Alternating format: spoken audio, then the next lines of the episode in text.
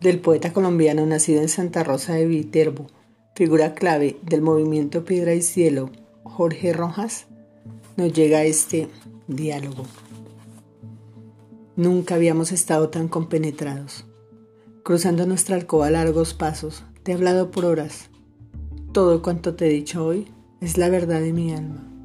Además, esta tibieza de los objetos que nos acompañan, este vino, estas palabras cálidas, el sol del atardecer que tantos oros pone sobre las cosas, sobre los marcos, sobre la baranda de la terraza, sobre los lomos de los libros, aún sobre tu camisa abandonada en el lecho.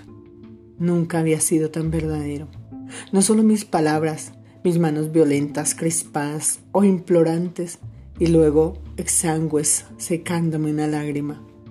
Con razón nunca había sido tan convincente, solo que la sala estaba vacía y hablaba delirante ante la sombra de tu recuerdo.